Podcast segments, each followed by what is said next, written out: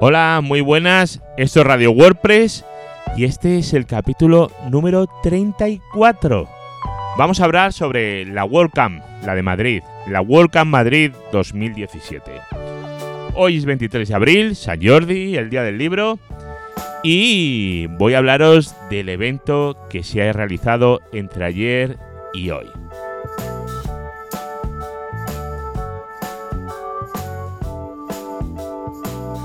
Yo os decía, la WordCamp se ha celebrado entre ayer sábado y hoy domingo. Dos días frenéticos de WordPress en Madrid. El primero de charlas y el segundo de talleres, al que bueno, por desgracia no he podido asistir. Pero estoy seguro que ha sido sumamente interesante. Y todos los que hayáis podido ir lo habréis podido disfrutar, bueno, a tope, ¿eh? Voy a contaros un poco mi experiencia del sábado, que es el día al que he podido ir. Y fue, fue muy positiva. La verdad es que ha sido en el Google Campus. Un lugar que no es extremadamente grande, es chiquitín. Es una nave industrial pequeñita que está en el centro de Madrid. Cerca, de, cerca del Palacio Real, en todo el centro. Muy bonito, muy bien arreglado pero bueno, no era un recinto gigantesco, pero suficiente para los que éramos. Yo creo que éramos 200 y pico personas o 300. La verdad es que a la hora de la comida se quedó un poco justo el sitio, muy abarrotado. Pero luego divididos entre las dos salas para las charlas. Muy bien, estuvo, estuvo muy bien, el sitio bastante bien y fue, fue agradable ver gente conocida de, de hacía mucho tiempo, ver a gente nueva, conocer gente. Bueno, la verdad es que me lo pasé, me lo pasé muy bien y ya tengo ganas de la siguiente. ¿eh? Todas las charlas se grabaron en vídeo y estarán disponibles, entiendo, que en wordpress.tv en poco tiempo. No, no creo que tarden demasiado y al final serán como otras WordCamps que ha habido. Por ejemplo, la de Santander, que tiene unos vídeos fantásticos colgados en WordPress.tv. Recordad que en WordPress.tv podéis filtrar los idiomas, los, los vídeos por idioma, perdón. Lo cual es muy interesante porque las charlas fueron en castellano y bueno, al menos las que yo vi y fueron muy interesantes. Y bueno, me gustaría comentaros un poco las charlas a las que pude ir y bueno, y comentar un poquito el, el ambientillo que había, lo que se respiraba. Bueno, interesante. Yo la verdad es que nunca había ido a una, una WordCamp y voy a empezar a ir a más eventos de WordPress, ¿eh? Eh, estuvo, estuvo bien, se aprende conoces mucha gente y recuerdas gente que ya conocías, ¿eh? Lo cual está interesante. Mirad, os voy a hablar de la charla de las 10 y cuarto, por ejemplo, la de GraphQL, que la dio Félix Zapata. A ver, os cuento. Voy a ser un poco crítico, ¿vale? No es cuestión de decir lo bonita que es la primavera y las flores, así que voy a contar cosas buenas y cosas que a mí quizás no me hayan parecido tan bien.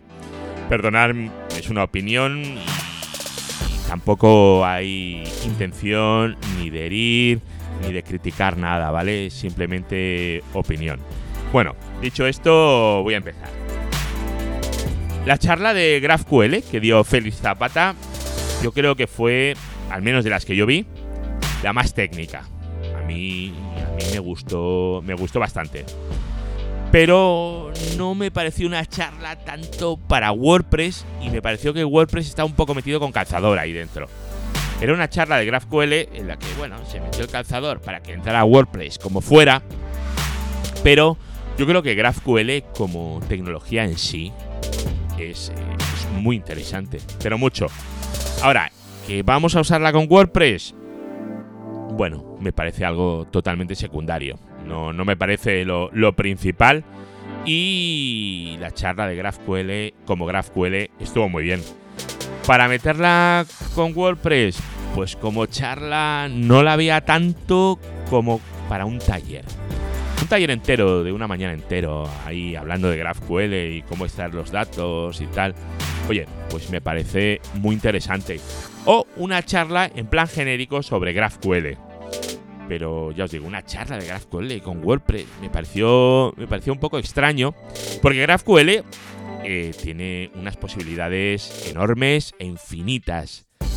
Pero todavía creo que la utilización de GraphQL y WordPress está un poco en pañales y todavía no tiene demasiada, bueno, demasiada razón de ser en, una charla. Pero vamos, ya os digo, es mi, vamos, mi opinión. Luego, una charla, la de ¿por qué ofrecer una web abierta? Cinco razones para mejorar nuestro futuro. Juan Hernando. Juan Hernando, a quien no conozca, es Ciudadano B.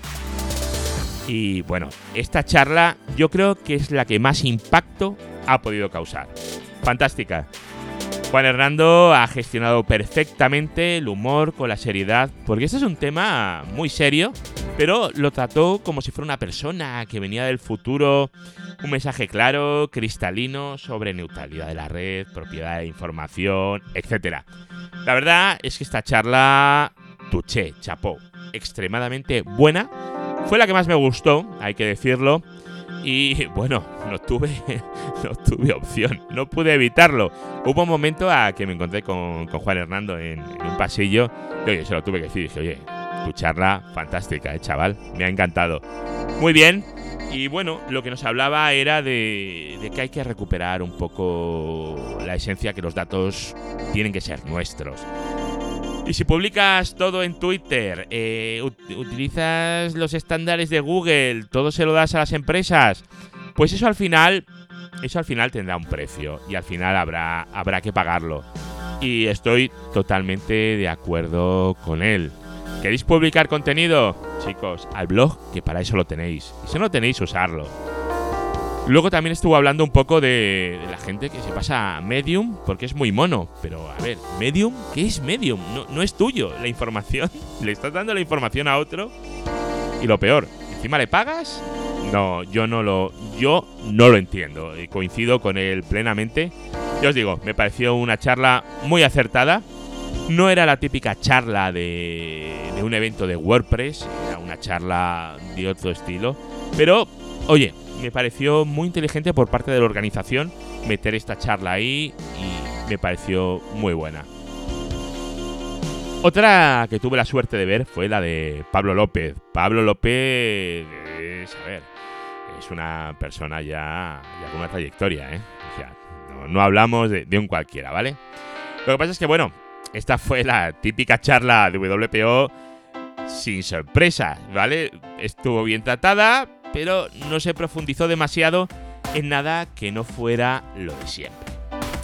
Quizás el tema no da para más, pero yo me quedé un poco frío. A lo mejor si lo hubiera dado otro, no, pero Pablo López es una persona de la que siempre hay que aprender y siempre sorprende, siempre se aprende y él mismo se pone el listón muy, muy, muy alto. Pero bueno, la charla fue correcta, fue completa, aunque, bueno, los puntos, los de siempre. Y a mí me hubiera gustado, no sé, tratar de otra manera, profundizar de otra manera, no sé, un poco más. Yo me quedé, me quedé con ganas de más. Me quedé un poco, un poco frío. Pero bueno, luego hubo una charla que fue... Mirad, Alejandro Phil eh, dio un speed talk, que son charlas rápidas, a ver de cuánto son, de 15 minutos, si no recuerdo mal, son de 15 minutos se dio eh, y bueno, y estuvo dando una charla que era migrando WordPress a HTTPS. Fue una charla express en la que Alejandro pues estaba un poco nervioso porque tenía muy poco tiempo. Pero vamos, que lo comprimió todo en 5 o 6 minutos. Fue visto y no visto. En 5 o 6 minutos lo había dicho todo. Una charla impecable, rápida, directa, nada que objetar. Y creo que una de las más útiles de la WordCamp. Fijaros lo que os digo, ¿eh? Una charla rápida de las más útiles. Y de las más necesarias. La verdad es que es una pena que la organización le haya dado tan poco tiempo a un tema como este. El tema que es un tema estrella de este año. Me cuesta entender por qué se le ofreció tan poco tiempo que darle pues, una charla de las, de las largas. No, no, me pareció 15 minutos, me pareció no sé, me pareció ridículo para un tema como es este. La migración de un, de un WordPress a HTTPS. Ya os digo, me parece el tema estrella del año y que se le haya dado una Speed Talk, yo no lo entiendo. No lo entiendo. Y la organización, pues no lo sé, tendrá sus razones, pero no me pareció ni lo más inteligente ni lo más acertado. Hay mucho que tratar aquí, muchísimo. Pero bueno, se quedó así, pero os digo, Alejandro Gil, mi aldea. Dejó el listón muy alto, lo hizo muy, muy, muy bien. Pero la organización aquí pinchó. Este tema no se puede tratar en 15 minutos. Yo creo que no. Luego hubo una charla. En ocasiones hago milagros. Eh, uy, milagros, no. Migraciones, perdón. Esta fue la charla de José Ramón Padrón, Moncho. A ver, es un profesional, hace muchos años que le veo y cada vez se mueve mejor en los eventos. Pero, claro, yo fui a una charla de migraciones. A mí me interesaba mucho el tema de las migraciones. Y me encontré sobre una charla corporativa sobre, bueno, corporativa, sobre el sector del hosting, ¿vale? Enfocado de una forma, bueno, correcta, de una empresa que es uno de los patrocinadores del evento, en vez de ser una charla de migraciones. La verdad es que me, esperaba otra cosa, pero bueno, estuvo bien. Estuvo bien y Moncho supo mantener al público siempre encantado. Vale, o sea, estuvo, estuvo bastante bien. Luego, en otro orden de cosas, bueno, pues el catering, bueno, pues correcto, sin más. Y muchas pegatinas, gente, muchas pegatinas, muchas pegatinas. A mí ya no me caben más pegatinas en el portátil. Así que nada, un evento creo que correcto, estuvo muy bien. Conocí a, conocí a mucha gente, vi gente que hacía muchos años que no veía y conocí gente nueva. La verdad es que me lo pasé bien, fue agradable y ya os digo, voy a voy a repetir. De hecho, me han dicho que el último martes de cada mes tenemos una meetup en Majada Honda. Yo vivo muy cerquita, una mitad pequeñita, local, de, una población. Pero mira, me pilla cerca y creo que voy a empezar a ir. Así que nada, es lo que os quería comentar, cómo ha sido la Welcome de Madrid 2017, mi, opinión como, como asistente, sin más. Y bueno, espero espero oír vuestra, vuestra opinión, vuestros comentarios, si habéis estado, a ver si habéis podido estar en alguna charla en la que yo no haya podido estar.